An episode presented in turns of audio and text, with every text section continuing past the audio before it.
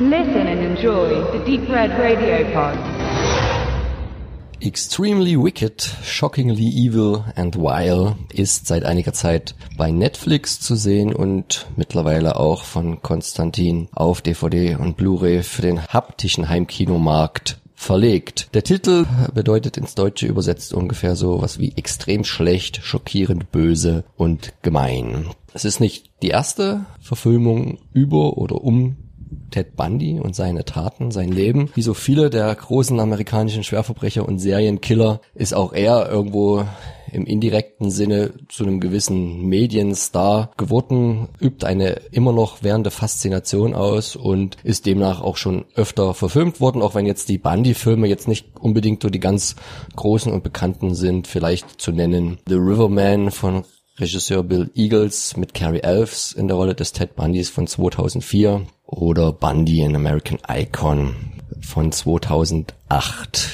Ja, der neueste ist von Regisseur Joe Berlinger in der Hauptrolle mit Zac Efron. Aber erstmal noch ein paar kurze Stichworte zur Person des Ted Bundy. Er ist einer der großen amerikanischen Serienmörder und Schwerverbrecher, wahrscheinlich in einer Linie zu nennen mit Charles Manson, Ed Gein, John Wayne Gacy und Jeffrey Dahmer. Mit denen würde er wahrscheinlich so den Mount Rushmore der Serienkiller bilden. Er ist am Ende verurteilt worden oder hat gestanden 30 junge Frauen ermordet zu haben, meist so um die 20 Jahre. Das Geständnis kam ganz kurz vor seiner Hinrichtung 89. Die ganzen Morde und da war er ganz schön umtriebig geschahen wohl zwischen 74 und 78, wenn man bedenkt, dass es vermutlich eigentlich eher 60 bis 120 Opfer gewesen sein sollen. Er erwürgte und erschlug seine Opfer und zerstückelte sie dann später vor dem Abtransport in seinem VW Käfer, kehrte wohl dann gerne an den Ort des Verbrechens zurück, um zu onanieren. Das tat er in verschiedenen Staaten, hatte so einen gewissen Verlauf von Nord nach Süd, nämlich fing es an in Washington, ging dann über Oregon, über Utah nach Colorado und dann hinten nochmal einen Sprung nach Florida, als er eigentlich schon mehrmals verhaftet war. Es kam halt so, dass in den 70er Jahren, als die Ermittlungen stattfanden,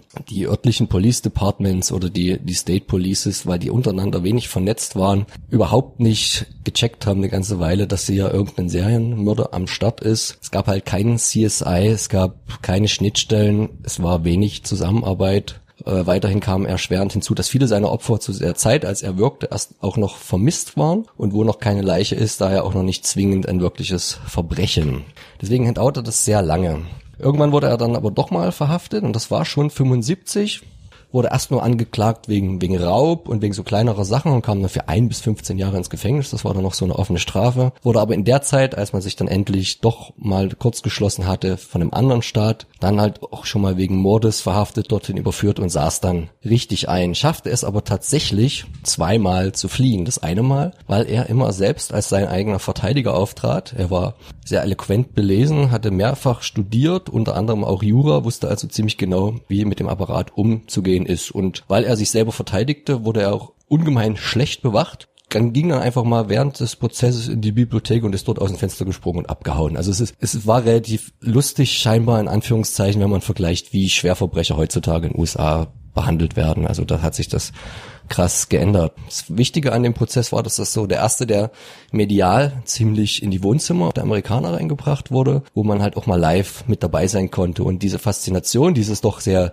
sehr gut aussehenden jungen Mannes, dem das eigentlich keiner zutraute, diese Verbrechen was ja auch seine Masche war, die, die, die, die, seine Fans in seinen Band zu ziehen, ziemlich viel Weiblichkeit in die Gerichtssäle zu ziehen, die ihn anhimmelten. Keiner glaubte, bis zum Geständnis eigentlich wirklich, dass es so richtig war. Trotzdem bewahrte ihm das dann nicht vor mehreren Anklagen und dann auch Gerichtssprüchen, die dann am Ende zum Tode führen sollten, 89 mit dem elektrischen Stuhl in Florida.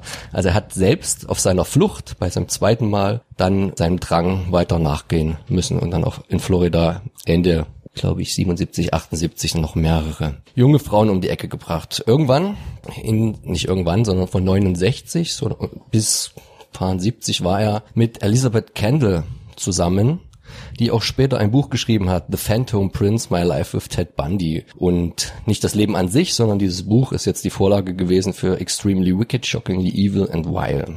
Die Frau lernte ihn kennen in einer ganz schweren Situation. Sie hatte eine relativ junge Tochter, ich weiß nicht, sechs, sieben, was damals so auf dem Land äh, in den USA eigentlich schon eine ziemliche Brandmarkung war. Du warst da quasi vom Markt, niemand wollte dich mehr haben. Und Ted Bundy war da ein sehr fürsorglicher Freund, Lebenspartner, Ersatzvater, so dass es für sie mit dem späteren Verlauf, wo sich die Anzeichen, dass er es wirklich sein könnte, verdichteten, natürlich extrem schwer war, das zu akzeptieren und zu glauben. Und deswegen war sie am Ende auch sehr zerfressen von Gewissensbissen, weil sie letztendlich vielleicht auch mit einem Hinweis ganz am Anfang ihrer Beziehung die Behörden dann doch zu ihm geführt hat, auch wenn es sehr lange gebraucht hat.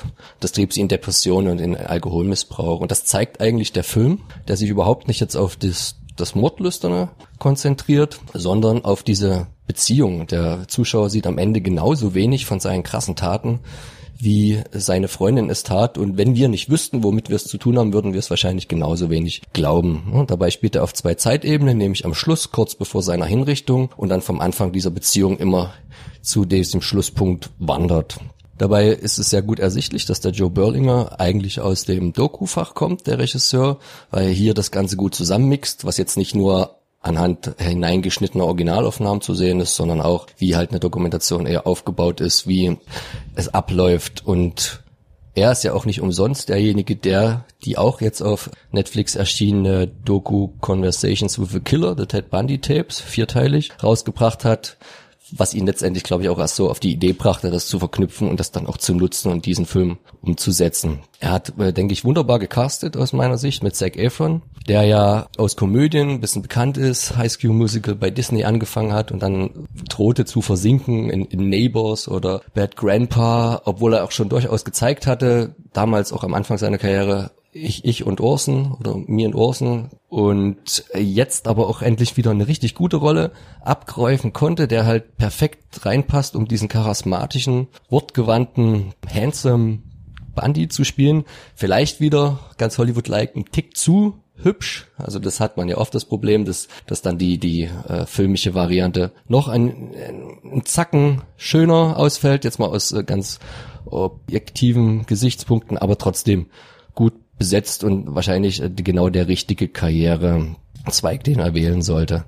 Man darf also hier keinen harten Thriller oder gar Horror bis Splatter erwarten, sondern wirklich eine Charakterstudie oder sogar so eine, eine Milieu, eine Familienstudie und zum Teil einen Gerichtsfilm, der auch so ein bisschen ganz gut zeigt, wie das amerikanische Rechtssystem funktioniert, dass das mehr eine Vermarktung ist und weniger faktenbasiert, dass du mit diesen ganzen geschworenen Gerichten eigentlich nur gut reden musst können und am Ende kannst du damit so viel übertünchen und die Leute einfach von dir überzeugen, meiner Meinung nach nicht unbedingt das beste System und äh, auch irgendwo der Anfang der Sensationsgeilheit der amerikanischen Medien, überall direkt dabei zu sein, sehr voyeuristisch, alles mitten ins Wohnzimmer. Und Bundy hat das Spiel halt auch perfekt mitgespielt.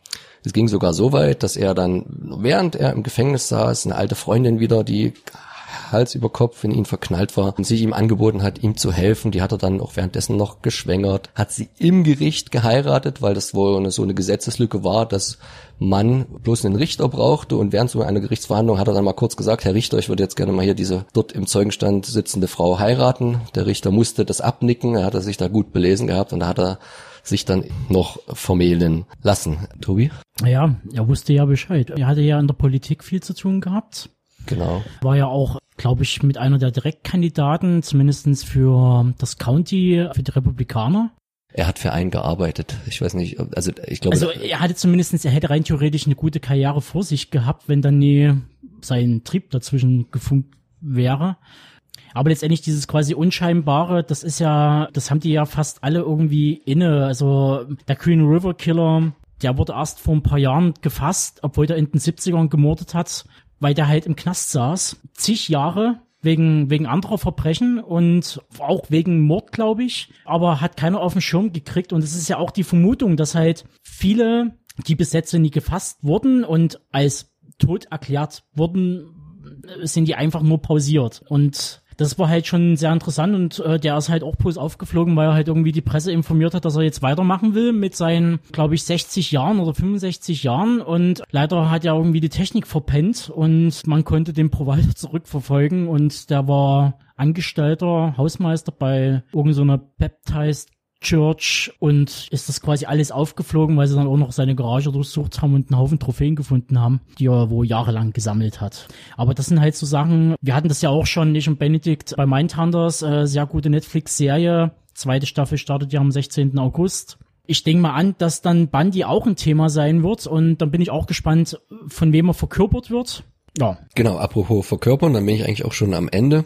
Relativ prominent auch und, und spannend besetzt so in den Nebenrollen. Also seine Begleiterin, aus deren Sicht ja auch der Film spielt, die Lily Collins, spielt diese Spieglein Spielein, Chroniken der Unterwelt und Tolkien demnächst. James Hetfield, den ich neulich noch in Berlin beobachten konnte, gibt sein schauspielerisches Debüt als ein Police Officer. Vielleicht ist das schon eine Andeutung, dass jetzt nicht mehr so oft Metallica kommt. Jim Sheldon Cooper Parsons spielt einen Staatsanwalt und Haley Joel Osment, ich bin ganz schön dick geworden und sehe tote Menschen, ist auch als Arbeitskollege zu sehen im Film.